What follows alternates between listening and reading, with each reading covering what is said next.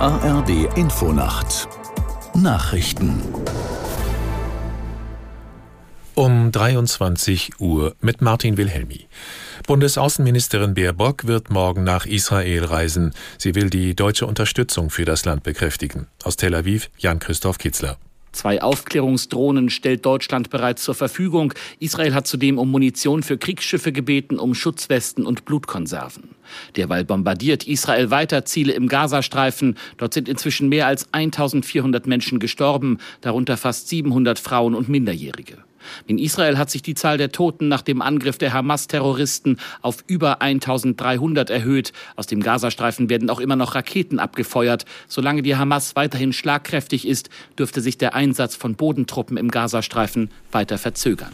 Israels Parlament hat der Notstandsregierung von Ministerpräsident Netanyahu und Oppositionspolitiker Ganz zugestimmt. Neben Ganz sollen demnach vier weitere Mitglieder der Opposition in die Regierung eintreten. Die Einigung zur Notstandsregierung sieht vor, dass Netanyahu, Verteidigungsminister Galant sowie Ganz ein Kriegskabinett bilden. Zudem soll es zwei Beisitzer ohne Stimmrecht geben. Die Lufthansa hat mehrere hundert Bundesbürger aus Israel ausgeflogen. Insgesamt vier Sondermaschinen landeten am Abend auf den Flughäfen Frankfurt am Main und München.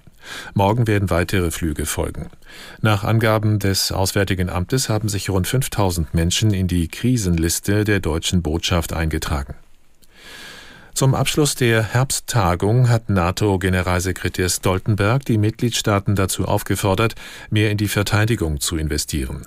Erfreut zeigte er sich über den derzeitigen Ausbau der schnellen Eingreiftruppen, der als Reaktion auf den russischen Angriffskrieg beschlossen wurde. Aus Brüssel Stefan Überbach. Ab 2025 sollen 300.000 Soldatinnen und Soldaten in erhöhter Alarmbereitschaft sein, um im Notfall schnell zu Einsätzen ausrücken zu können. Deutschland wird sich laut Verteidigungsminister Pistorius mit 35.000 Kräften daran beteiligen, sowie bis zu 200 Flugzeuge und Schiffe zur Verfügung stellen. In der nächsten Woche beginnt die NATO ihre jährliche Militärübung mit Atomwaffen. Schwerpunkt wird der Luftraum über dem Mittelmeer sein. Die Europäische Union ermittelt gegen den Kurznachrichtendienst X im Zusammenhang mit Desinformationen. Es solle geprüft werden, ob das Unternehmen die Vorschriften gegen illegale und schädliche Inhalte im Netz einiger eingehalten habe, teilt die EU-Kommission mit.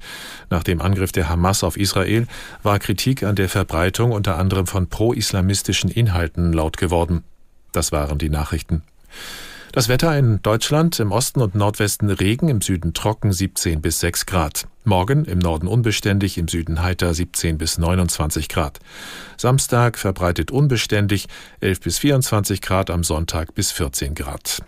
Es ist 23.03 Uhr.